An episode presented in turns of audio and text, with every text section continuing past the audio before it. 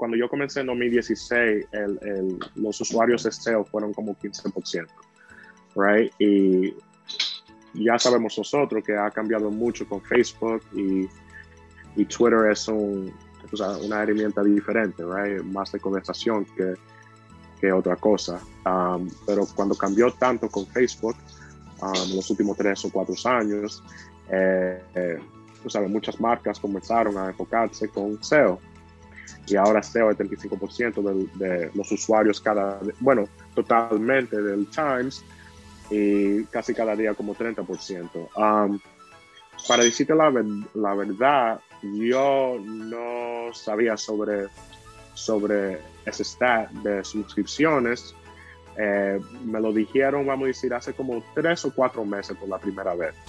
Entonces, en 2019 fueron, por ejemplo, yo pienso 27, en 2018 fueron como 22 y anterior fue como 15 y 15% en 2017 y 16.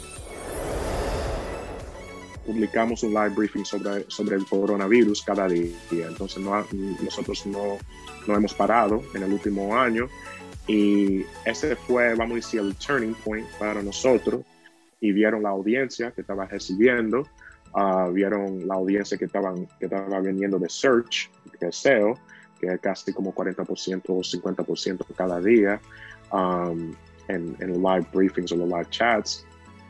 Um, entonces, algo que ahora el, el, el, Times o la sala de redacción del Times uh, ya está haciendo casi cada día. Tenemos uno de negocios, tenemos uno de coronavirus, tenemos uno de de Biden, ahora mismo tenemos uno de impeachment. Ah, y tú sabes, todavía le falta, tú entiendes, porque no es un producto perfecto, pero yo pienso del lado SEO, lo que, lo que ha pasado es que en el último año hemos visto lo que, los cambios que están haciendo los competidores y ahí podemos ver cuáles cambios o adiciones tenemos que hacer. El New York Times es más que periodismo para alcanzar 7.5 millones de suscriptores al término del 2020, ha requerido de contar grandes historias, pero también de desarrollar tecnología y estrategias de posicionamiento en buscadores que lo coloquen como el gran referente de los medios a nivel mundial. La optimización de buscadores, que representa el 33% de las suscripciones digitales, vive ahora un nuevo desafío junto con la creación de contenidos, el desarrollo de experiencias en vivo o live briefings, tema en construcción para el Times y asunto pendiente para la industria en general. Aunque incipiente en su desarrollo, la cobertura en vivo en el New York Times se divide en tres, live briefing, live blog y chat. A la semana, entre un 20 y un 35% de los lectores del Times consumen uno de estos contenidos, y no solo eso, un 6% del total de registros que se generan en materia de correo electrónico se producen por medio de los contenidos en vivo. En total, los live le representaron al Times 800 millones de páginas vistas durante el 2020. Es Claudio Eduardo Cabrera, Deputy of Platform Director del New York Times. Yo soy Mauricio Cabrera y este es The Coffee, episodio 7, temporada 3. Comenzamos. Intenso como Nación 321, ligero como BuzzFeed, cargado como el de Forma, refinado como el país. Aquí comienza The Coffee Grandes historias para grandes storytellers. Un podcast con el sabor de Storybaker por Mauricio Cabrera. Storybakers les recuerdo que pueden recibir directo en su bandeja de entrada todos los insights, análisis y tendencias que genero para ustedes a través de mi newsletter. Suscríbanse en storybaker.co, así, sin M, storybaker.co todo lo que necesitan saber de medios, contenido y monetización directo en su correo electrónico. Nuevo episodio en The Coffee. Me da mucho gusto saludar a Claudio Cabrera, quien es Deputy of Platform Director del New York Times, especializado en SEO. Claudio, muchísimas gracias. Desde hace tiempo tenía ganas de platicar contigo. Y ahora, si le puedes explicar a la gente qué significa tu cargo, qué significa eso que dice en LinkedIn, que es mucho más complejo que leer un título. Adelante, por favor, para poner en contexto. Sí, eh, claro, claro. Eh, gracias, Mauricio, por la oportunidad de estar en tu podcast. Soy, soy un fan. Um, y siempre estoy, tú sabes, yendo tu podcast, oír el, el, de Pablo hace como dos semanas y unos cuantos más. Eh, bueno, el titular mío es Deputy Off Platform Director en el New York Times, eh, especializando en SEO y tengo cuatro años en el Times ahora mismo y eh, la carga mía ahí en la compañía es el crecimiento de, de, los, de los usuarios por Google mayormente um, y en SEO. Um, puede ser con Bing, puede ser con Yahoo, pero como 80% de los visitantes que, que recibimos um, de la búsqueda son de Google, eh, el focus es mayormente en Google, eh, pero no solamente tú sabes, eh, vamos, eh, solamente enfocado en usuario, pero también al mismo tiempo enfocado en entrenamiento uh, con el newsroom um, y poniéndole, poniéndolo en una posición mejor um, sobre, tú sabes, sus skills como, como reporteros y, y editores en, en, las páginas. Y también al mismo tiempo eh, y ahora son cuatro, uh, cuatro en el lado editorial y dos en el lado técnico. Y um, también después de eso, eh, haciendo partnerships al mismo tiempo, entonces mirando cuáles otras marcas um, podemos tener eh, relaciones con ellos sobre los, uh, las investigaciones que, que, hacemos nosotros, los, los artículos originales y tener como un intercambio, vamos a decir, de, de artículos para, para, crear más autoridad uh, para la página de nosotros, también para las páginas de ellos. ¿Cuánto de tu trabajo va, digamos, del planteamiento general en términos de cómo hacer el mejor SEO desde la redacción, desde la programación del producto y demás? ¿Y cuánto va a estas batallas específicas que pueden surgir, porque por ejemplo, ahorita estamos con un nuevo impeachment a Donald Trump, donde claramente puede haber un deseo por conquistar esas búsquedas, por posicionarse. ¿Cómo equilibrar? Porque es algo que de por sí ocurre en marketing, nada más que en marketing, digamos que están menos vivos los cambios. Si yo vendo croissants de jamón y queso, me queda claro cuáles van a ser los keywords que voy a querer ganar en este momento y también hacia adelante.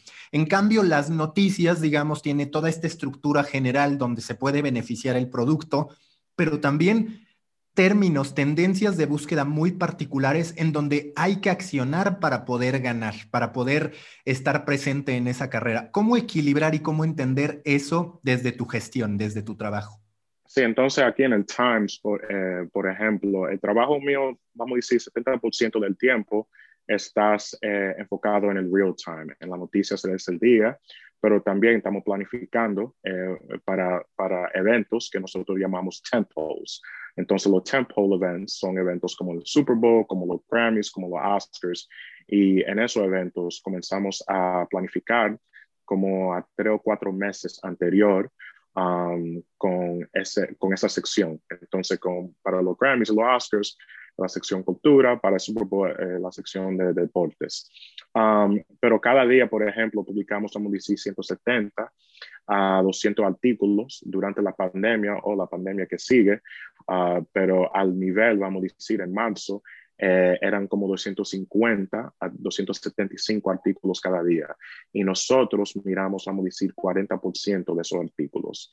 Entonces, un equipo de cuatro, eh, vamos a decir, 20 artículos por persona y lo estamos optimizando eh, durante el día. Entonces, por ejemplo, tenemos los artículos regulares, que son, tú sabes, artículos que tú, puedes, tú le das un clic y, y están ahí en el New York Times website y después tenemos los live briefings y los live blogs y los live chats, que son una cosa diferente y necesitan atención, vamos a decir, el día entero. Entonces, por ejemplo, yo estaba encargado con el impeachment hoy, entonces estaba manejando el live briefing y también el live chat al mismo tiempo.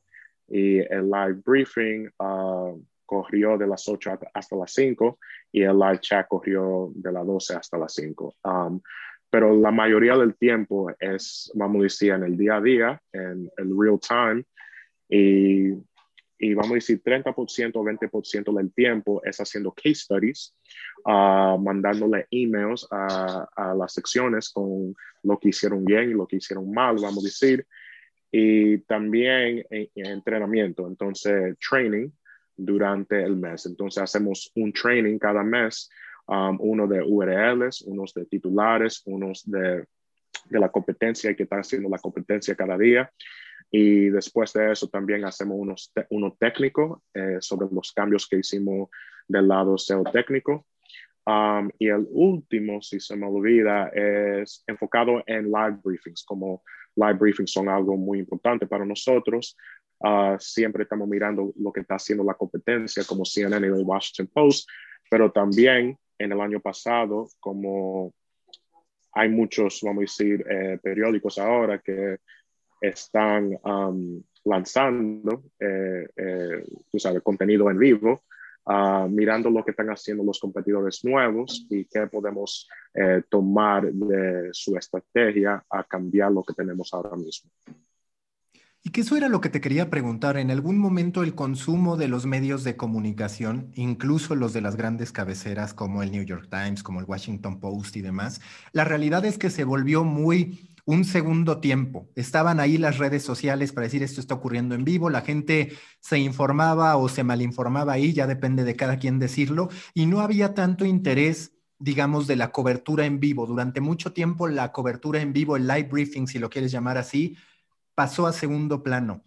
Estamos viendo ahora un retorno a la importancia del en vivo que ya el New York Times incluso ha anunciado un equipo específico que trabaja en ello. Tú formas parte desde SEO. ¿Qué percibes que viene detrás de la cobertura en vivo para los medios en, en, general, detrás de la necesidad de crear mejores plataformas de consumo en vivo y por el otro lado, qué tan relevante va a ser SEO en esta batalla de posicionar las coberturas en vivo que se haga de los grandes sucesos?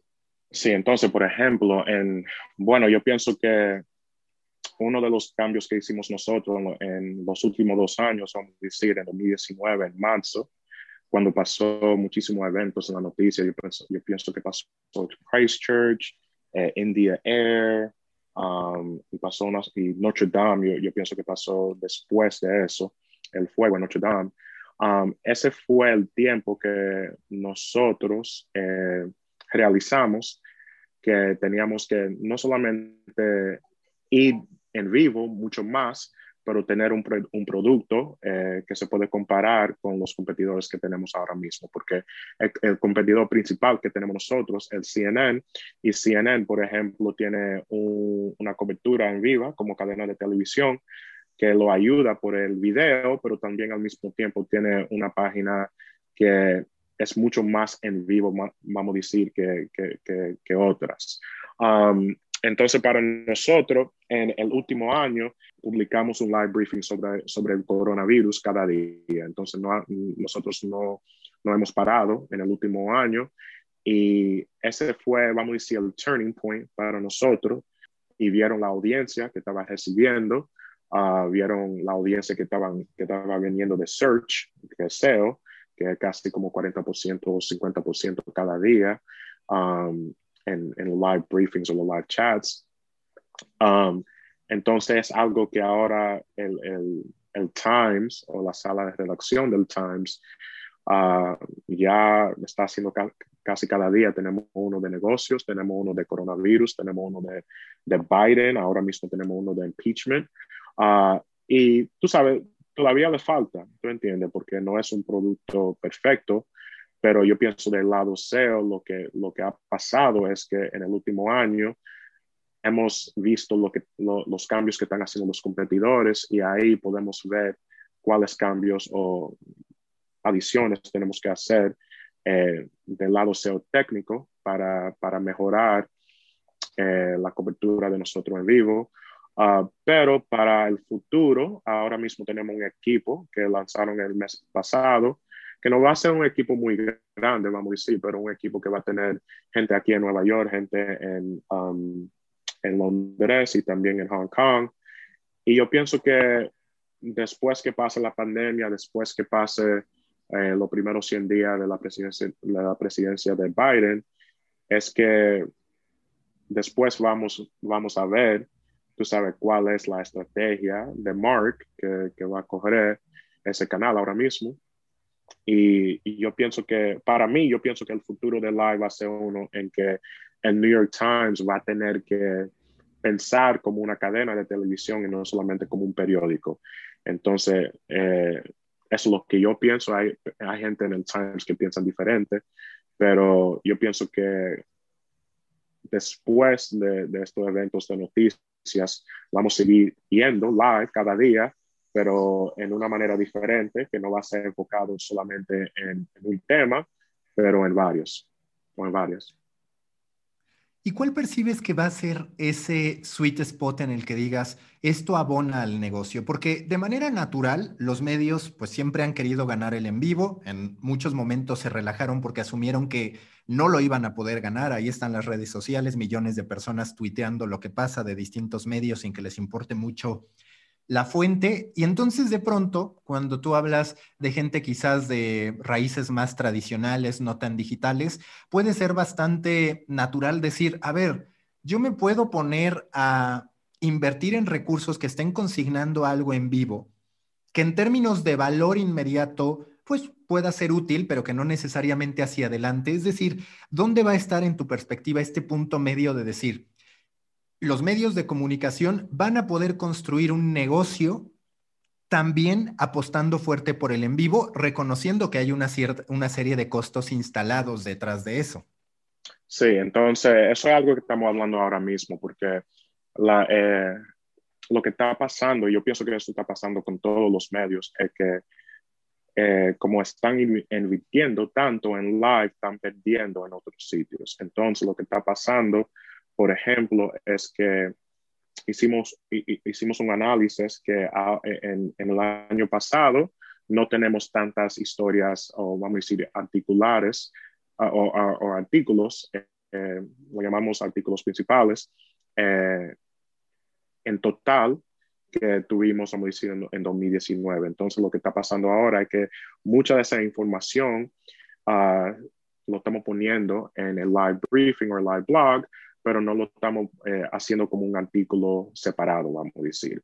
Entonces, no solamente eso, eso no, tú sabes, no sirve para el, el, usuario que no quiere entrar a la página en vivo, pero también eh, no sirve de un lado, vamos a decir, de SEO, donde hay gente que están buscando cierta cosa y no lo pueden encontrar porque el titular de la cobertura que tenemos en vivo está enfocado en ciertos términos y no puede tener o no puede incluir eh, otros términos al mismo tiempo.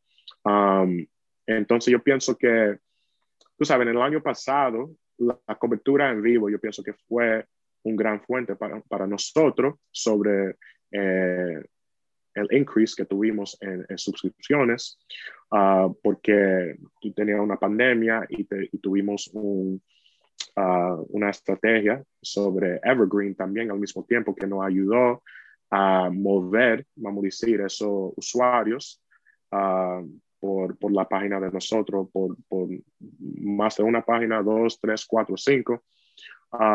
pero sí, yo pienso que en, la estrategia del vivo va a seguir, pero eh, lo que se tiene que, vamos a averiguar es cómo, cómo estos periódicos, incluyendo el de nosotros, eh, va a poder todavía eh, crear el contenido que estaban, que estaban creando antes, con, con tanto, tú sabes, tanto recursos y mucho más en, eh, en la cobertura en vivo. Ahorita justo hablabas de cómo los live briefings terminaron contribuyendo al incremento de suscriptores del Times. ¿Te parece que en muchos sentidos la inversión, ya sea en plataforma, ya sea en recursos del en vivo, será hasta cierto punto un costo de adquisición? Es decir, en el proceso para convertir a usuarios en suscriptores pagos, ha resultado clave la cobertura que se haga del en vivo, que si me lo preguntas tiene todo el sentido. A ver, ¿en qué momento es cuando necesitamos más a un medio de comunicación cuando algo está ocurriendo?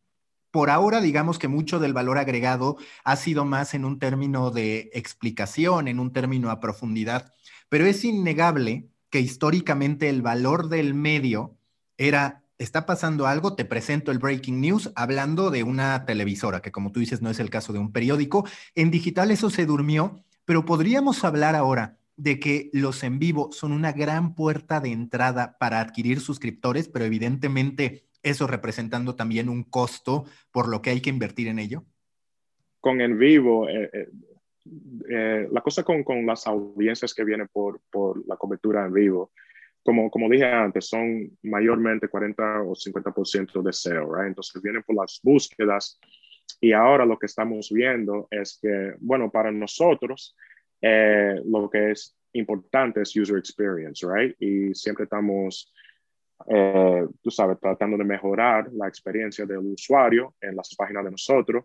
Um, y ahora mismo, por ejemplo, por ejemplo, 60% de las personas que leen una cobertura en vivo del New York Times le, leen 60% de la página, que para nosotros es mucho, porque hay mucha gente que entran y solamente quieren leer, vamos a decir, uh, el primer párrafo al, al, top de esa página. Um, entonces, ahora lo que, lo que muchas marcas, muchos medios eh, ya realizaron es que la, con Google, por ejemplo, cuando hay un evento grande que, que tú puedes planificar o un evento de breaking news, Ah, si tú no tienes eh, la opción eh, de, de, poner un artículo en, en, live, en, en, vivo, y tener ese, ese red button, ese, ese botón rojo en, en las búsquedas, eh, se va a hacer muy difícil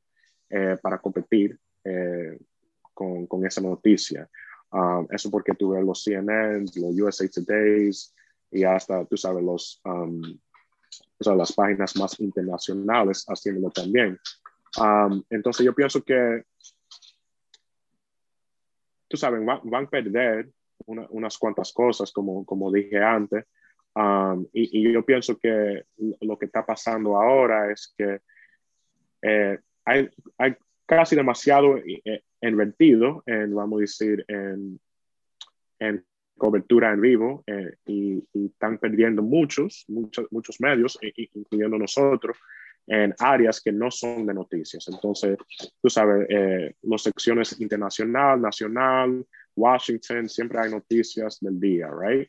Pero las otras secciones como styles, cultura, real estate, uh, deportes, también eh, no tenían, esa, no tenían esa, la, la, atención el año pasado y también comenzando este mes, um, que había tantas noticias, no tienen la misma atención tampoco.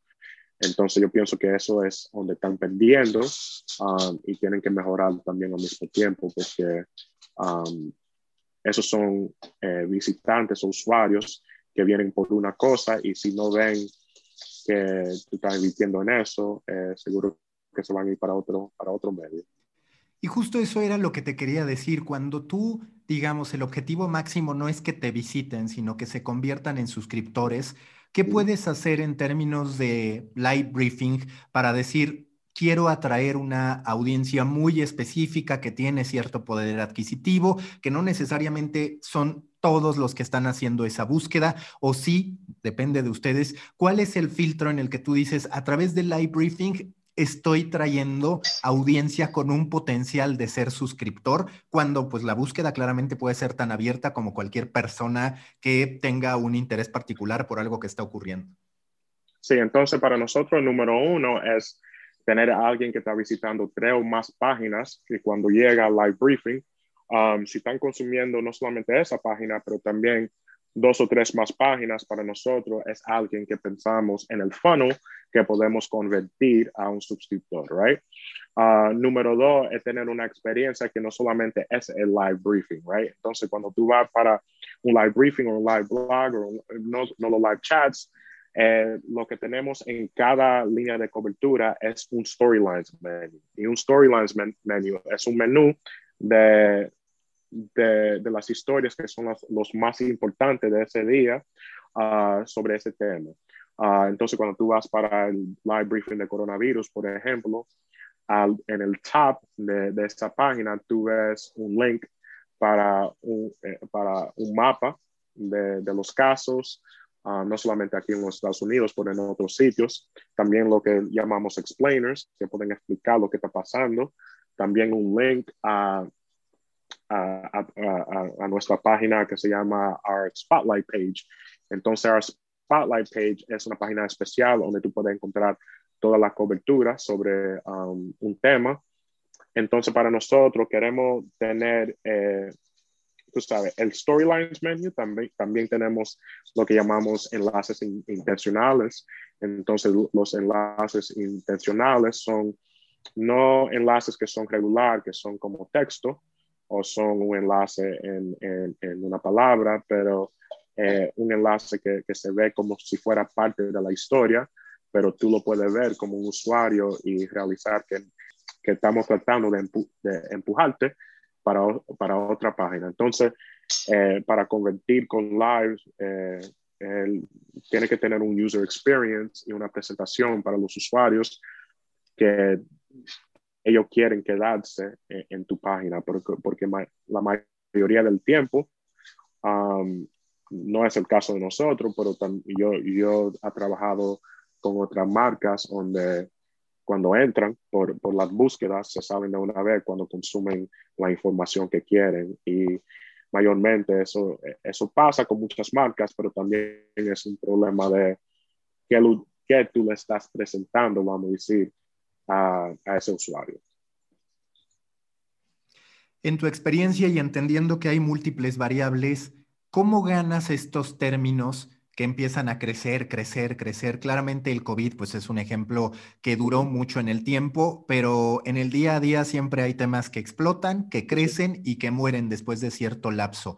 ¿Cuáles tú dirías que son estrategias que por lo general llegan a funcionar para decir, está este término, va a tener un ciclo de vida que no sea de unos cuantos minutos, sino que sí construye de duración indeterminada, cómo ganar ese tipo de términos que emergen, que representan una burbuja en sí mismo, un universo que te puede dar visitas a lo largo de un periodo constante, por decirlo de alguna manera. Sí, sí. Entonces, eh, bueno, lo primero que se quiere hacer en cualquier situación de, de noticias de última hora, número uno es la rapidez. Entonces, la rapidez para nosotros es importante. Cuando estamos publicando algo um, de, noticias de última hora, lo que lo queremos publicar, por ejemplo, con 10 palabras o, o 20 palabras. Lo que hicimos anterior, a decir, antes, en, hace dos años para atrás, que hicimos un, un estudio, fue que la sección internacional del New York Times estaba pidiendo eh, o, le estaba pidiendo a CNN, a The Guardian, a BBC, porque cuando estaban publicando noticias de última hora, eh, estaban tomando demasiado tiempo. Entonces publicaron 100 palabras o 200 palabras, sabiendo que ya cuando, cuando salió esas noticias, ya tenían 10 o 20 palabras que estaban confirmadas. Entonces ahora lo que cambiamos es que cada editor, cuando hay un breaking news, ellos solamente tienen que confirmar qué pasó. Entonces, si pasó un fuego en Notre Dame, por ejemplo, tú vas a escribir, there was a fire in Notre, Dame, and more updates to come later, right? Entonces ahí tú, tú tienes ese artículo en los search engines, en las búsquedas, y ya Google puede realizar, ok, el New York Times fue rápido con, con estas noticias, y de ahí tú lo puedes actualizar, right? Um, eso es el número uno, pero después eh, lo más importante para nosotros es trabajar en, reverse, en, reverse right? Um, entonces, cuando hay muchas, muchas marcas eh, se quieren, uh, como se quieren enfocar solamente en, ese, en esa página, en la página que publicaron rápido y actualizarlo, nosotros somos diferentes. Entonces, eh, lo que hacemos del lado SEO es que sí tenemos que actualizar ese artículo, pero queremos pensar de qué van, qué van a buscar la gente que van a tener interés en esta historia. Por ejemplo, cuando hay fuegos en California cada, año, siempre hay gente cuando hay un fuego grande que no viven en California y siempre están haciendo la pregunta, uh, ¿por qué hay tantos fuegos en California? ¿Por qué no hay fuegos en Nueva York? ¿Por qué no hay fuegos en Seattle? Uh, hay gente que siempre están buscando que viven en, estas, en ese estado eh, the air quality, la calidad del aire en, en, su, tú sabes, su área. Y también hay gente que quiere tener un, un, un map de dónde están los fuegos ahora mismo también. Entonces, lo que comenzamos eh, lo, que comenzamos nosotros es que cuando hay una noticia de última hora, sí lo queremos publicar rápido, pero lo próximo que hacemos es hablar con el editor y preguntarle cuántas gentes tienen disponible ellos eh, para nosotros utilizar para las, para las ideas de SEO que tenemos y ahí le podemos decir a ellos qué queremos que ellos que yo hagan. Um, del lado SEO también lo que hacemos es que miramos las búsquedas y miramos cómo Google está tratando esta noticia. Entonces, si es algo que pasó, vamos a decir, en Chicago, um, si ellos le están dando las posiciones a los periódicos locales en Chicago o si le, si le están dando las posiciones número uno, dos y tres en las búsquedas, vamos a decir, las marcas, las marcas más grandes como nosotros, WAPO y, y, CNN. Um, y después de eso, lo que hacemos también es que tenemos algo que se llama un explainer. Entonces, si tú tienes tu artículo principal, si tú tienes otras cosas que son para SEO, tú quieres tener un artículo que sea tu casa para lo que está pasando sobre, vamos a decir, ese caso. Por ejemplo, uno de los artículos más grandes de nosotros el año pasado fue un explainer sobre Brianna Taylor. Uh, y Brianna Taylor fue una noticia que, decir, cada semana, cada dos semanas tenía algo nuevo y cada semana o dos lo actualizamos y en las búsquedas eso aparece como un enlace orgánico, right? Entonces, un enlace orgánico es un enlace que no estás en el carrusel. Entonces, para nosotros queremos, queremos ganar eh, un evento no solamente en el carrusel, siendo uno, dos o tres, pero al mismo tiempo eh, ganarlo en, eh, en, la búsqueda orgánico con, con historias que llamamos historias evergreen que podemos actualizar con tiempo. Y eso es la estrategia que tuvimos nosotros con COVID y con casi todos los eventos que tenemos eh, que son grandes y que van a pasar un, un, tiempo. ¿Hasta qué punto en la experiencia y en la data que ustedes tienen, una persona que se suscribe al Times concentra su consumo de información en el Times? ¿A qué voy? A que digamos, toma violenta del Capitolio. ¿Hasta qué punto suscriptores que ustedes tienen completan esa necesidad yendo al New York Times sin necesariamente buscar en otros lados, contra que ustedes detecten que son usuarios del Times y aún así van a un buscador a teclear sobre ese tema y resulta que llegan al Times, pues gracias a que apareció en la búsqueda. ¿Cuál es tu lectura a este respecto contra las personas si pueden darse por bien servidas con lo que tiene el Times quizás uno o dos medios más, o si van por contra a un tema de búsqueda de los grandes sucesos porque quieren ver si Google les da algo más allá de lo que ellos puedan tener identificados en cabeceras ultra reconocidas. Sí, entonces, bueno, lo que encontramos nosotros mucho eh, muchos eh, tiempos es que es que la mayoría de, de, los visitantes, algunas, bueno, no, lo mayoría, no la mayoría, pero vamos a decir como 20% o 30%, de los visitantes que tenemos casi cada día eh, o, dos o tres días a la semana que vienen por Google ah, son suscriptores del Times también. Entonces, uh, tú sabes, hay gente que tienen ese, ese habit que siempre van a ir a la búsqueda, a buscar cualquier noticia y le dan un clic ahí y, y son subscribers of the Times. Y después hay la gente que vienen eh, directamente a The Times, que son como 50%, 60%, um, bueno, 50% de los usuarios que tenemos cada día, uh, que son directamente, you know, subscribers que vienen por el app o, o, para el website.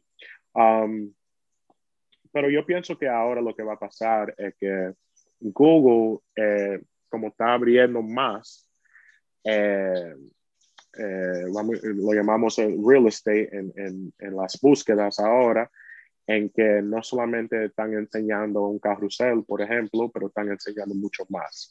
Entonces están enseñando un carrusel y también eh, los artículos relacionados que tú tienes sobre ese tema.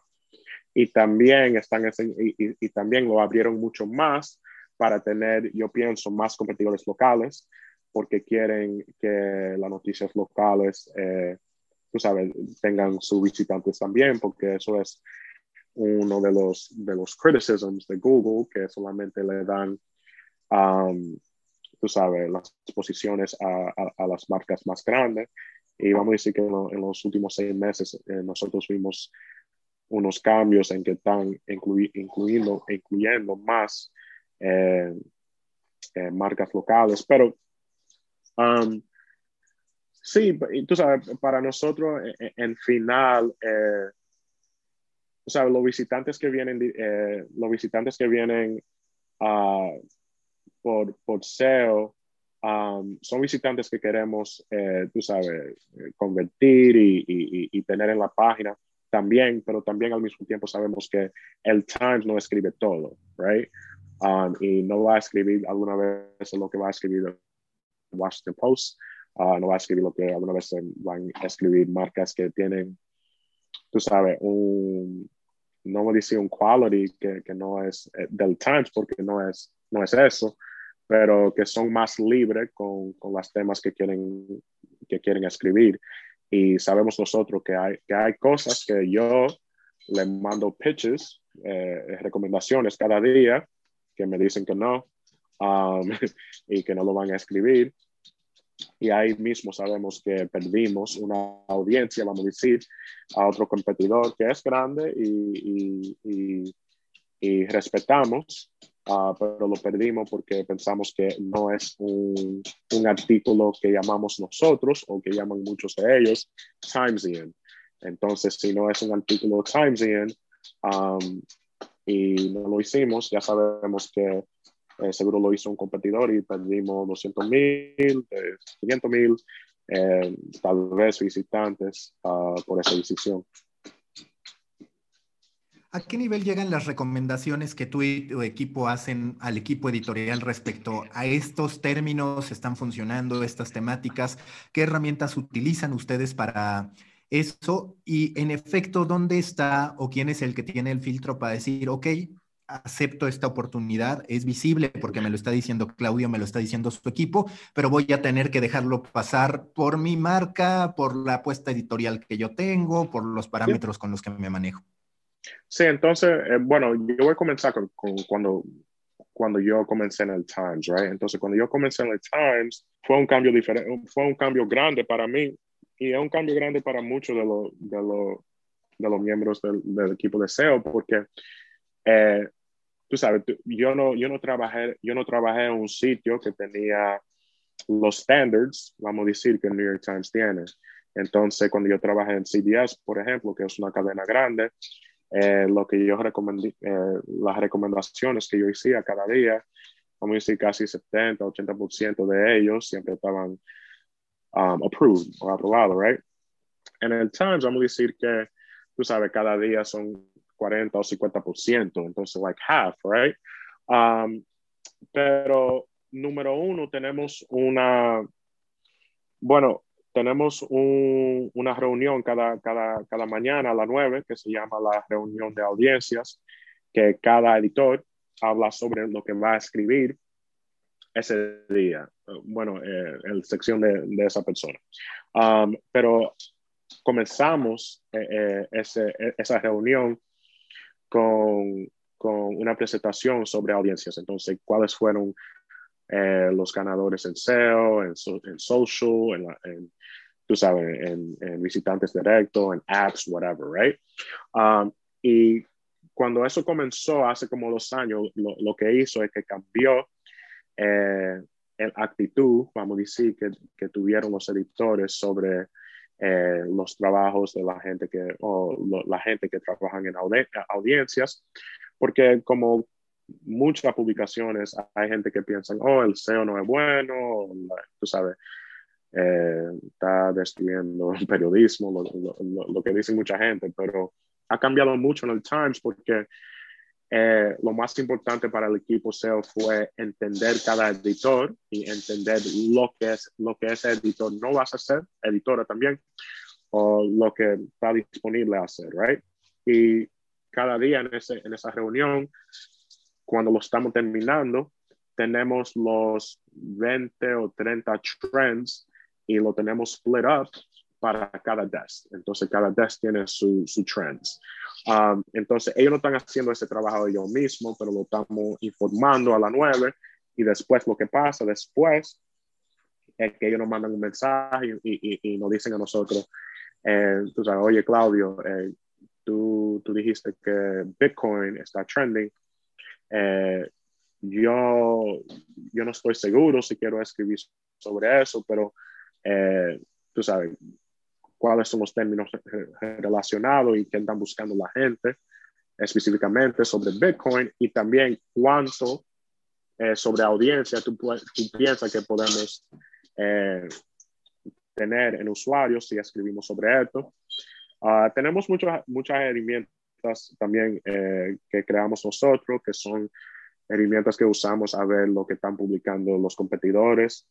Eh, también herramientas que nos enseñan cuáles términos estamos posicionados ahora mismo. Ah, entonces, cuando estamos hablando de, de, programas que pagamos, por ejemplo, um, SEMrush, SEMrush es uno para más eh, análisis evergreen, eh, contenido de largo, largo plazo. Uh, usamos CrowdTangle también porque nosotros pensamos que la mayoría de las cosas que comienzan a, a trend en Google eh, comienzan en Twitter, right? Y comienzan en las redes sociales como Instagram. Y después tenemos a SimilarWeb, que es más para analizar los competidores que tenemos y cuáles eran las páginas más importantes de ellos para el, para el mes anterior. Uh, usamos Google Trends, que es gratis. Usamos, obviously, Twitter. Uh, usamos un programa que se llama Data Miner. Data Miner es un programa que eh, no, no, puede enseñar lo que está pasando en cualquier sitio en el mundo. Y si hay breaking news, uh, lo podemos, lo podemos ver ahí y después lo que podemos hacer es confirmarlo eh, con los reporteros que tenemos en otros sitios. ¿Cuál es a ese respecto la fórmula con la que tú te sientes más contento de evaluar tu trabajo? Porque está la posibilidad de decir, a ver, a mí la conversión de suscriptores es más bien una posibilidad, yo me concentro en el total de páginas vistas, que de manera lógica, pues a más debería ser más, pero lo cierto es que puede haber una serie de cambios a ese respecto. ¿O para ti tu métrica medular es la del logro de suscripciones, que en alguna entrevista mencionabas que era un 33% del total de suscripciones provenientes de SEO? ¿Cuál es la matemática, digamos, que a ti más te convence para poder evaluar tu trabajo y la que prima, digamos, en el New York Times al momento de analizar la importancia de SEO?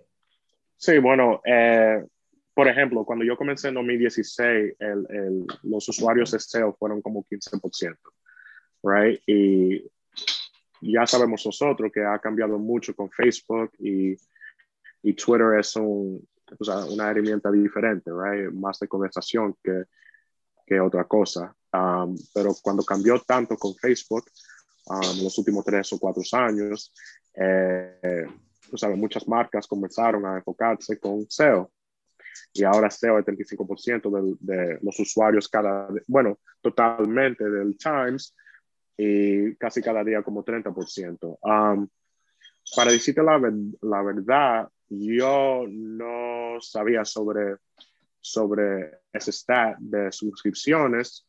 Eh, me lo dijeron, vamos a decir, hace como tres o cuatro meses por la primera vez. Entonces, en 2019 fueron, por ejemplo, yo pienso 27, en 2018 fueron como 22 y anterior fue como 15 y 15% en 2017 y 16. Um, tú sabes, el, trabajo del equipo de SEO en el New York Times termina con los usuarios. Entonces, um, primeramente es tener más audiencia, más audiencia, pero tener la audiencia que queremos. Right? Entonces, no, nosotros no vamos a escribir, tú sabes, a qué tiempo es el Super Bowl, como hay muchas marcas que, que escriben eso, pero queremos ganar por ese término, pero lo vamos, vamos a hacer con un titular diferente, por ejemplo. Um, pero, para, pero para mí, no, tú sabes, la compañía no me dice a mí, bueno, Claudio, el año pasado fueron 23% de las suscripciones, ahora son, um, tú sabes, 27, 27, ¿qué pasó, right? Ah, solamente están enfocados en, el crecimiento de los usuarios cada día. Um, y en, en, en crecimiento, eh, para mí el crecimiento de usuarios y también el crecimiento de, de la sala de redacción. Uh, porque que para mí eso, eso es la victoria ahí, la, eh, tener la sala de redacción en una posición que ahora, um, y, yo sé que esto no pasa en el Washington Post, y yo sé que no pasa en CNN, um, en The Guardian too, uh, que cuando hay un evento de noticias que estamos planificando o noticias de última hora, no hay, no hay decisiones que se, que se hacen sin consultar con el equipo de SEO. Um, pero yo pienso que la compañía entera cuando ven el trabajo mío, lo ven como un trabajo de usuarios y el equipo de marketing está, tú sabes, encargado de, de convertir esos usuarios. Hablando de este entendimiento, ya hablamos mucho de live briefing, de lo periodístico, digamos, pero ¿qué tan relevante es, no tanto para la retención de suscriptores, que ahí está demostrado que hay una serie de contenidos que ayudan mucho a poder agregar valor, pero qué tanto el contenido no periodístico más relajado, por ejemplo, algo como Modern Love, qué tanto algunos esquemas de gaming que ustedes tienen, de crosswords y demás, puede terminar ayudando a atraer usuarios, no solo a retenerlos ya que son suscriptores, sino que tanto este tipo de historias más light pueden también convertirse en herramientas para atraer suscriptores. Sí, entonces, por ejemplo, como like Modern Love, um, bueno, o sea, la mayoría de subscriptions uh, vienen cooking, crosswords y, el periódico, right? Um, eh, digital y, print. Um, pero no tengo un, número exacto, uh, pero las noticias, vamos a decir, como hard news, como lo llamamos nosotros, las noticias como serias, políticas, protestas y cosas así, son la mayoría del tiempo como 60% responsable en noticias de convertir suscriptores, right? Pero después de eso, como 30 o 40% de ese número, yo pienso que es 30%, vienen de, de secciones como styles, vienen de secciones como cultura, que no son, uh, vamos a decir, páginas en el New York Times que tienen noticias trending cada día, uh, pero son páginas que tenemos un, tú sabes, un, un approach diferente uh, que no tenemos para las páginas principales. Entonces, por ejemplo, tenemos una estrategia sobre California, pero no solamente sobre California con, con noticias nacional, pero California como, como lo estamos cubriendo de, de, estilo, como lo estamos cubriendo de deportes, como lo estamos cubriendo de cultura también.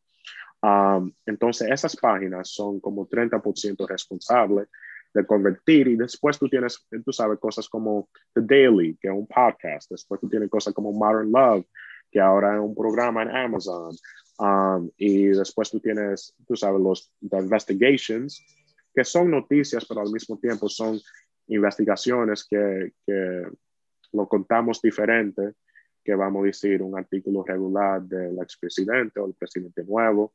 Um, pero ese es el breakdown. Yo pienso que es 60% hard news y después de eso la mayoría viene por, por diferentes fuentes, pero eh, más evergreen. Um, y o sea, más evergreen, más como wire cutter, como contenido así, um, que, que, no es del día, pero puede, puede servirle a un usuario, tú sabes, a cualquier tiempo.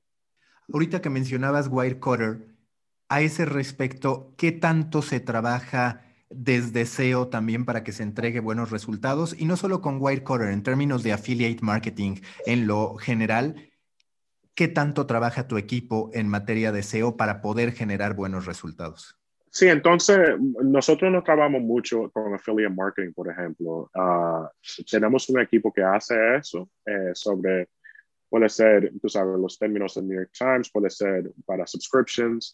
Um, Wirecutter tiene un equipo diferente de SEO, entonces ellos tienen un equipo de SEO de cuatro personas y ahora lo que está haciendo diferente Wirecutter también es que, tú sabes, Wirecutter es más productos, right? Entonces ellos tienen su estrategia sobre escribir reviews um, sobre esos productos, pero también lo que están haciendo ellos ahora, que es diferente, que hace como seis meses, es que están incluyendo eh, en las noticias, um, bueno, están, están encontrando cuáles posiciones pueden tomar de lo que está pasando en las noticias para, para reposicionar, eh, tú sabes, las páginas que tienen de productos, pero también para tener eh, contenido nuevo um, de esos productos y, y, como mezclarlos con lo que está pasando en ese día. Um, pero, pero The Times mayormente, eh, bueno, los equipos SEO del Times no trabajan como con PPC, paid marketing o anything of the sorts.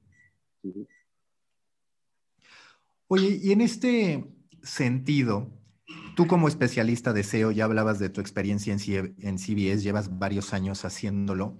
¿Qué términos o qué grandes narrativas ves que se han instalado como un tema de gran consumo en las audiencias? Te voy a poner un ejemplo. El Washington Post habla de cómo está fortaleciendo a su equipo de tecnología porque hay un gran interés por lo que pasa en lo particular en Silicon Valley. Incluso el New York Times también ha ido fortaleciendo mucho su cobertura a ese respecto. Es el poder tecnológico, digamos, uno que hoy está compitiendo incluso en interés con el poder político, es decir, donde ya no solo importa lo que hace el personaje poderoso llamado presidente de Estados Unidos, sino también ese personaje poderoso de Silicon Valley llamado Mark Zuckerberg o Jack Dorsey, es una de esas tendencias que tú dirías, aquí hay una gran batalla primero y luego también una audiencia de mucha calidad que está buscando de manera notable este tipo de contenidos? Oh, sí, seguro. Um, tú sabes, hay, sabes, siempre, siempre la gente lo, lo, están viendo por, tú sabes, los nombres más grandes, right? Los Trumps, los Bidens, el coronavirus, right? Um, pero, por ejemplo, una de las estrategias de nosotros el año pasado, uh, que no pudo pasar por toda la noticia que pasó, fue eh, ganar ciertas personas, right? Um, y eso es algo que estamos enfocado en eso ahora mismo. Entonces, eh, ganar Elon Musk, right? Entonces, cuando yo digo ganar Elon Musk, yo digo ganar ese término en las búsquedas y tener autoridad sobre esa persona. Lo mismo con Mark Zuckerberg, lo mismo con Jack Dorsey y también al mismo tiempo lo mismo con las compañías, Tesla, SpaceX, um, you know, Facebook y Twitter, right? Uh, entonces, lo, lo, lo importante ahora es que nosotros no vamos, nosotros no, vamos a escribir sobre eso, esos personajes cada día, como tal vez lo va a hacer The Verge o tal vez lo va a hacer Bloomberg, right?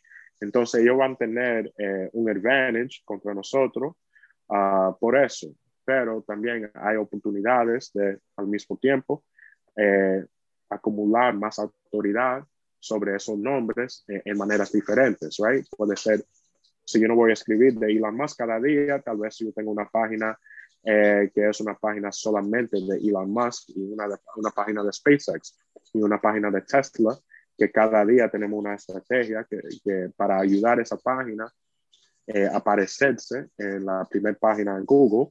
Um, después de eso también tener contenido que es más evergreen. Entonces, con, un, con una página como nosotros, como, como el Times, que no, realmente está publicando noticias de negocios cada día o finanzas cada día, lo que tenemos que hacer para, para todavía competir es tener páginas más evergreen donde podemos actualizarlo en una manera que es más fácil eh, para los editores que tenemos en, en, el Times, que, que, tienen, tú sabes, mucho más trabajo que hacer. Um, y, y, pensamos que, que esa estrategia Um, es la estrategia que debemos de, tomar eh, para, para, esos personajes, pero es algo que en, en, el año pasado vimos que afuera del, de como llamamos de niche websites, niche websites, que son los websites que están enfocados en un tema solamente, que las marcas más grandes como nosotros, como The Wapos, como CNN, eh, perdieron a posiciones sobre esos nombres porque no estaban, tú sabes, no le estaban poniendo la, atención uh, por, por, lo que estaba pasando en la noticia el, el año pasado. ¿Y qué otras tendencias tú percibes que están cambiando? Así como está esta batalla por Elon Musk, por Mark Zuckerberg, por Facebook, por SpaceX y demás, ¿hay algunos otros sectores que tú dices, aquí hay un verdadero boom, una explosión que además se va a sostener en el tiempo como grandes temáticas que posiblemente antes ni siquiera existían en el espectro? Sí, bueno, yo pienso que, eh, bueno, lo llamamos disinformation, um, eh, pero pensamos y, estamos haciendo un programa sobre eso y disinformation es como fake news, right? Y ahora mismo tenemos un, una página que está dedicada a eso y que estamos creando un equipo que, que estás en Silicon Valley ahora mismo, uh, que que, va a estar enfocado sobre solamente disinformation. Entonces, cada día reportando sobre eh, los temas que no tienen que ser política solamente, tienen, pueden ser cualquier cosa, que hay noticias en las redes o hay noticias que hay que, que otros medios están eh, publicando que no es verdad. Entonces yo pienso que disinformation va a ser algo eh, muy importante Um, en, en, bueno, ahora mismo, pero también en los, en los, próximos años. Y yo pienso que tú vas a ver mucho más, eh, muchas más marcas invirtiendo en eso. Um, también, como te dije antes, la, la, línea de cobertura en vivo, uh, pero también yo pienso que climate, climate va a ser algo importante que no hay muchos websites que vamos a decir um, hay websites que, o hay páginas que especializan en, en noticias del climate, uh, pero las marcas más grandes eh, no tienen eh, no tienen equipo de, de climate, no tienen, eh, no tienen, no le están poniendo la atención, vamos a decir, que le deben poner a, a, ese tipo de noticias. Um, y también yo, yo pienso que lo que va a seguir pasando mucho, lo que va a seguir creciendo mucho más y hemos vimos esto mucho en el año pasado, el well content. Um, y tú sabes que nosotros tenemos well y, tenemos parenting, uh, pero yo pienso que el contenido que uh, le está hablando a la gente que están trabajando desde la casa o que trabajan, eh, no trabajan la semana entera um, en la oficina, eh, va a ser algo que va a seguir creciendo también. ¿Cómo incorporar toda esta cultura de data, de análisis, de búsqueda de conversión sin que la calidad se comprometa? Tú hace rato hablabas de este proceso en el que antes quizás en CBS el 70-80% de las veces decían, claro, esto va y que en el New York Times no es así. ¿Tú qué has aprendido sobre esta negociación, sí fundamentada en datos, pero donde todavía importa mucho este valor subjetivo este valor a ojos de los lectores y de los propios periodistas que pueda tener una marca como el Times. Porque, a ver, los parámetros en términos de un producto es mucho más sencillo calificar. Estoy entregando esta información, son datos duros y ya está. Las historias, los parámetros de calidad, los modelos editoriales, tienen una serie de variables que pasan más por la percepción humana que por la data. Y aún así, pues claramente cuando tú vives de suscripciones, de generar un negocio en toda forma, requieres incorporar esta cultura. ¿Qué es lo que tú destacarías del balance entre la calidad y el aporte humano y la data y los parámetros que se pueden tener al momento de generar cada pieza de contenido? Sí, bueno, yo pienso que en el Times eh, ahora mismo, eh, bueno, la calidad y lo que piensa el editor o, la editora es número uno, right? Um, entonces, cuando yo le presento una idea, eh, le estoy presentando la idea, no de, y, yo pienso que esto es donde alguna vez se fallan los CEOs, es que presentan la, la idea de, del punto de los números, pero no del valor que, que, que tiene esa, esa idea editorial.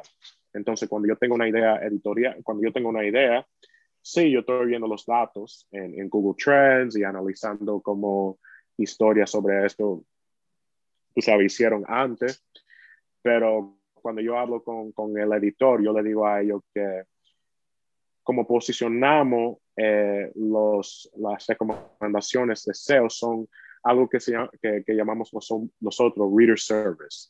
So, Reader Service es como un servicio al usuario o al, o al lector. Um, por ejemplo, eh, cuando estaba pasando Brexit, um, cada día había gente que estaban preguntando las búsquedas en inglés, en español, ¿qué es Brexit? What is Brexit? What is Brexit? Right?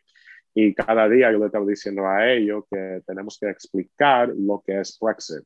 Y uno, y uno de los cambios que, muchos de los editores han hecho es que algunas veces cuando tú trabajas en el New York Times, tú piensas porque tú sabes de una cosa que el mundo entero lo, lo, sabe también. Y habían muchos de los usuarios uh, que tenemos nosotros que los, que en comentarios en Facebook, que en comentarios en Twitter, que siempre nos estaban diciendo que no entendimos lo que es Brexit, right? Todavía, con tantas noticias sobre eso. Y cuando, cuando yo le presenté esa idea al editor internacional, él, me miró, tú sabes, como si yo fuera loco, como, oh, Howard, ¿cómo vamos a explicar que es Brexit si ya tenemos seis meses o tres meses, lo que sea, escribiendo sobre esto? Y yo le dije, y, él dijo que, tú sabes, los doctores de nosotros saben lo que es Brexit. Y lo que encontramos fue que cuando, cuando publicamos ese artículo, que fue un, un artículo que llamamos News Evergreen, y News Evergreen lo que es, es Evergreen es noticias, eh, bueno, Evergreen es contenido largo plazo que no tiene interés hoy. News Evergreen es contenido que tiene interés hoy, pero tiene también eh, interés por tres meses, seis meses, depende cuando, por cuánto tiempo va a pasar ese, esa historia. Uh, lo que vimos fue que 60%, bueno, 30%, 30 de la audiencia fue de SEO, pero 60% en la primera semana de ese artículo fue eh, directamente del Times. Um, entonces, gente que, vieron, que, que, vinieron directo al Times. Entonces, para mí lo más importante fue educando la sala de redacción que cuando presentamos una, idea que parece que no es una idea que, o que tú piensas que el mundo entero entiende, eh, tú sabes, el mundo entero no lo entiende. Y muchos de los lectores que tenemos, tú sabes, o subscribers que tenemos no lo entienden tampoco. Eh, entonces eso fue número uno. Um, y tú sabes, eh, eh, los, nadie va a decir que, que, los números no son importantes, right? Hace dos años que habían reporteros que no trabajan en la oficina del Times, que a ellos no les importaron si el artículo de ellos tenían 15 mil usuarios o 150 mil. Ahora a los dos años siempre están haciendo preguntas sobre, ay, ¿por qué el, artículo mío no tiene tanta gente que, que, lo visitaron y qué pasó, que yo hice mal? Entonces, tener ese, ese interés en, la sala de redacción es, importante, um, pero la mayoría del tiempo, si, si un editor no, no, quiere, no, quiere ser, no quiere hacer una idea, ese día lo que siempre pasa es que son una de dos cosas, right? No lo van a hacer como quiera o yo sé que seguro que esa idea eh, va a seguir estar siendo en las noticias y el próximo día siempre lo que pasa es que en esa, en esa reunión que tenemos a las 9 de la mañana, eh, si, si ese trend se presenta otra vez, hay tú sabes, un editor como Dean, un editor como Joe o Rebecca, que son los editores más importantes en el Times, que dicen, oh, eh, esto es la, la segunda día, eh, el segundo día que ya tenemos ese trend aquí, ¿por qué no lo escribimos? Y ahí mismo, um, ese, e, e, esa sección, ya, bueno, el día anterior yo le dije, yo tengo esta idea, me dijeron que no, um, y ahora, tú sabes, hay, hay, alguien en el masthead, como lo llamamos, que está diciendo que lo debemos hacer. Entonces, um, tú sabes, eh, lo mejor que puede hacer un SEO es no pelear con un editor, no tener, tú sabes, una, una, relación mala, porque al fin del día eh, el trabajo tuyo eh, es recomendaciones mayormente y como tú reaccionas a los, cuando te dicen que no, va como, tú sabes, te va, te, va a decir cuántas veces te van a decir que sí también en el futuro. Recta final de, de Coffee, que se nos ha ido muy rápido el tiempo. Yo te quiero preguntar, como un apasionado del SEO, ¿cuál es tu opinión hoy sobre las reglas que van cambiando, como siempre, sobre el poderío que tiene Google. Si tú en el panorama, y lo platicábamos antes de empezar este podcast, ves que, por ejemplo, Apple a través del anunciado lanzamiento de su buscador podría cambiar esto, o si seguiremos a lo largo de los años reconociendo que búsqueda es igual a Google con todo lo que eso representa, porque digamos que hemos cuestionado todos los potenciales monopolios, pero han salido competencias de las distintas redes sociales. En cambio, en lo que respecta a buscadores, pues vemos a todos los publishers adaptándose y trabajando acorde a lo que dice el algoritmo de Google, sea un gran medio muy poderoso o medios chiquitos que intentan poder ganar ya sea a través del tráfico social o bien del tráfico en buscadores. Sí, no, bueno, yo pienso que, bueno, Apple, Apple tal vez puede tener eh, éxito en las búsquedas, porque uno de, uno de los, bueno, uno de los, problemas que tienen muchos de, las marcas aquí en los Estados Unidos eh, sobre Google es que Google en los últimos dos años eh, lo, lo, está, lo está haciendo muy, muy difícil para tú um, para tú ganar un evento, vamos a decir, tú sabes, cuando tú tienes un evento como los Grammys o los Oscars, hasta, hasta los nominations, eh, ellos presentan los nominations al, en el top de la página, entonces lo que pasa es que eh, un usuario, cuando lo ves ahí, no tiene que darle un clic a, a, a, una página.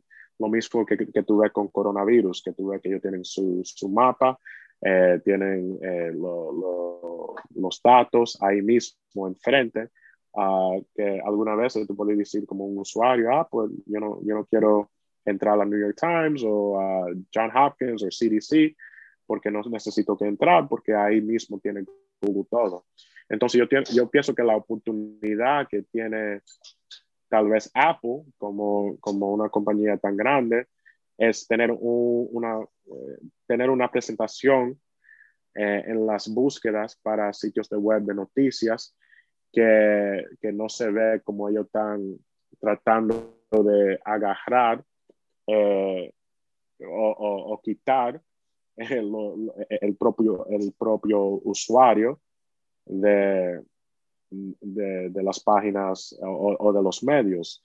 Um, también va, a ser interesante también con el paywall, right? Por ejemplo, con, los muros de pago, eh, tú sabes, Google tenía algo que se llamaba First Click Free.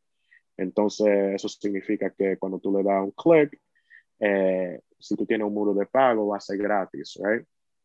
Y eso fue un programa que ellos terminaron, vamos a decir, en 2017, porque eh, tenían muchas marcas que, que, que, lo estaban criticando ese programa pero yo pienso que todavía, eh, bueno, ellos dicen que, que, no existe, pero yo pienso que sí, y mucha gente eh, piensa piensan también.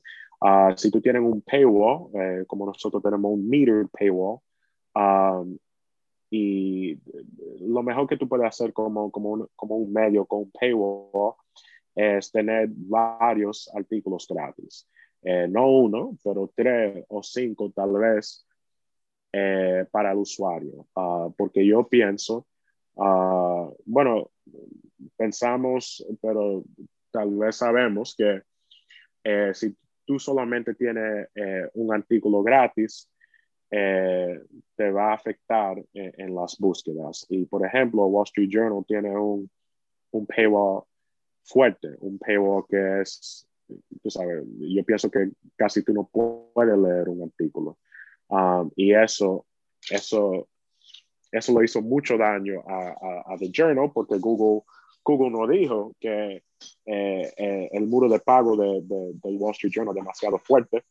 Um, y, y, ahí es porque algunas veces ellos no pueden competir con otras marcas en, en SEO sobre, sobre, temas que son grandes y temas también que, en, que ellos es, son son specialists, vamos a decir, right?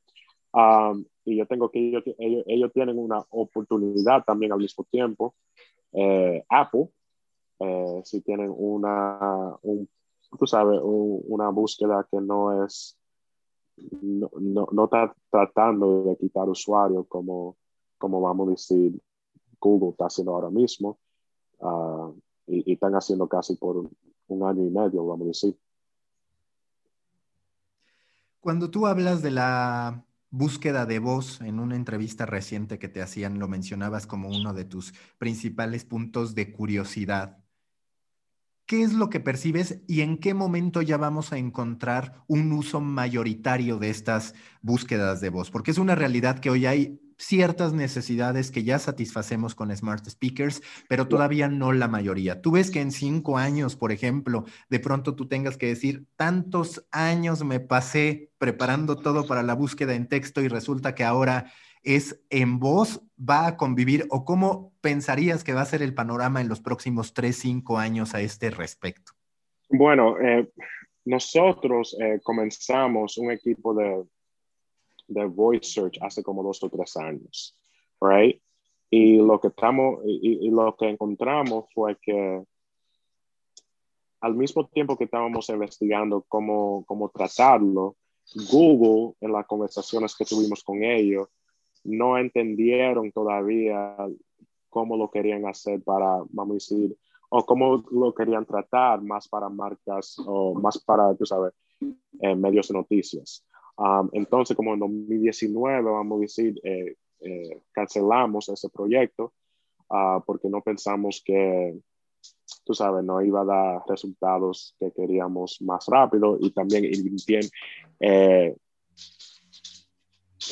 íbamos a invertir demasiado para tener eh, un return eh, que, no era, que no era grande. Pero yo pienso que en los, en los próximos cinco, bueno, por ahora yo pienso que es más, el voice search es más importante para, eh, tú sabes, marcas que tienen productos o restaurants o eh, restaurantes o películas, cosas así, right? Um, porque uno de los biggest voice searches son, tú sabes, restaurantes italianos cerca de mí, right? Esos son los searches que son lo, más grande en voice search. Um, lo que va a ser interesante es cómo, cómo lo, van a hacer los medios, porque no hay, bueno, aquí en los Estados Unidos no hay un medio que, que está enfocado en voice search todavía, uh, pero yo pienso que van a tener que crear productos eh, que después, cuando, lo, cuando, cuando tenemos esos productos, ya podemos eh, pensar en voice search y cómo, tú sabes, va a trabajar eso. Por ejemplo, tenemos un programa que se llama At Home, que es solamente para las personas que están trabajando desde la casa. Y yo pienso que Voice Search puede trabajar para eso, pero no, no estamos en ese momento todavía. A la gente que quiera dedicarse a lo que tú, ¿qué es lo que recomendarías? ¿Qué libros, qué instituciones? ¿Cuáles han sido tus mejores fuentes para decir, aquí encontré inspiración, aquí encontré conocimiento? Que siempre que se lo pregunto a alguien, deseo es complejo porque realmente es una actualización constante, a veces para bien, otras por que Google así lo determinó y demás. ¿Tú qué has encontrado que te sirve de manera recurrente para mejorar profesionalmente? Bueno, yo pienso que número uno para alguien que va a comenzar en SEO, eh, bueno, voy a hablar solamente sobre los SEO que, están en los medios, right? Y, los SEO es más editorial. Eh, yo pienso primeramente tener un, como un base o una base en periodismo es importante, right? Porque cuando yo comencé en SEO, ya yo, ya yo supe cómo, cómo, cómo escribir titulares, ya yo supe, ya yo tenía como una calidad sobre, sobre qué es bueno editorial y qué no es bueno editorial. Y eso ha cambiado en cada sitio que yo, que yo he trabajado, claro, pero yo pienso que número uno es tener una, tener una base en periodismo, entender titulares. Um, y como tú dijiste, tú sabes, es un trabajo que se actualiza eh, cada día y cambia cada día. Y, y para personas que no tienen ese, ese base, yo pienso que hay, mucho, hay muchos sitios que tú puedes eh, eh, aprender sobre eso. Obviously, obviamente tú lo puedes hacer por Google, eh, porque tienen Search Console. tú lo puedes hacer por Skillshare, que es otra, otro programa que yo uso alguna vez para ver lo que piensan otros SEOs.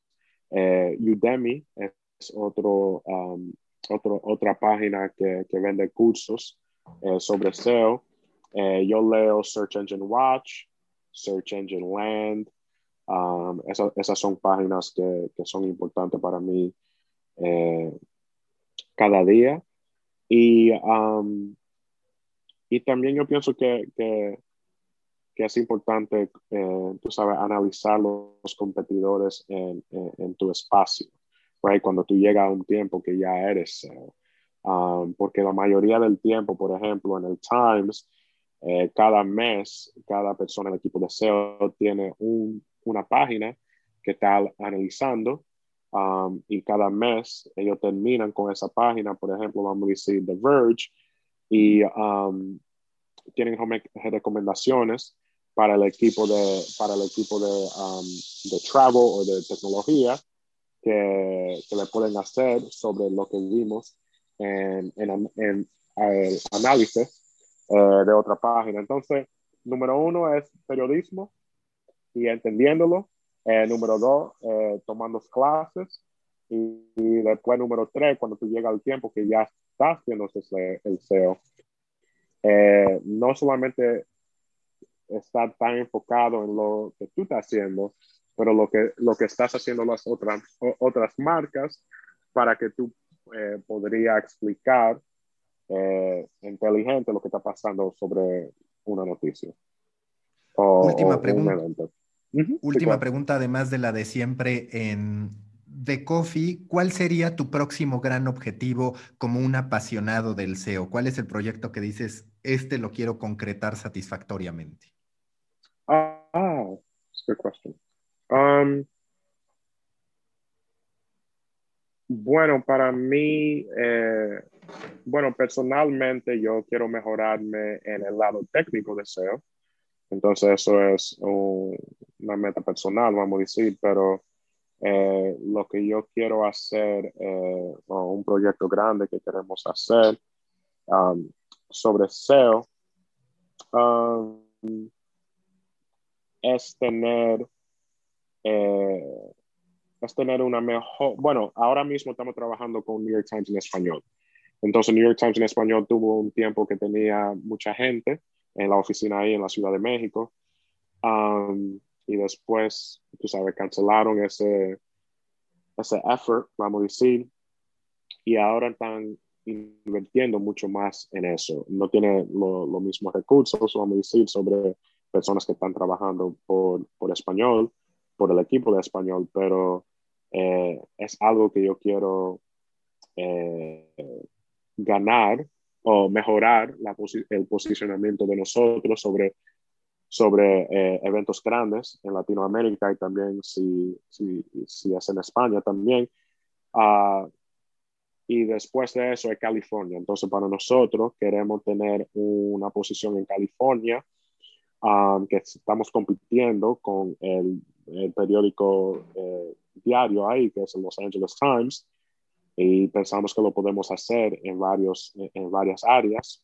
Um, entonces, para mí, el proyecto más grande es eh, California, porque California es el número uno fuente de visitantes que tenemos en los Estados Unidos. Eh, bueno, yo, yo, pienso en el mundo, cada día el New York Times, y ahora queremos tener una estrategia sobre California, eh, no solamente por Evergreen, pero también en noticias de cada día.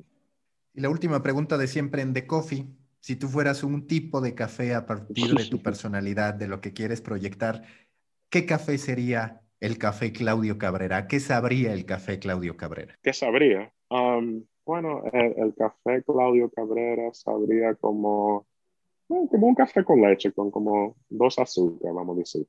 Um, un café que, tú sabes, fácil de, decir, un café fácil de tragar, y, un, café que, que tú, sabes, tú sabes, siempre no va a salir, vamos a decir, de moda. Um, pero diría eso, tal vez un, café con leche, pero eh, el, café favorito mío es Café Bustelo, que es un café, yo pienso que es un café dominicano, pero es el café que tomamos cada día. Listo, Claudio, mucha suerte con tu trabajo. Gracias, Mauricio, que pase bien. Busca la próxima semana un nuevo episodio cargado de emprendimiento, endulzado con grandes historias y narrado por grandes storytellers. Suscríbete a The Coffee, un podcast de storytellers para storytellers, un producto de Storybaker por Mauricio Cabrera.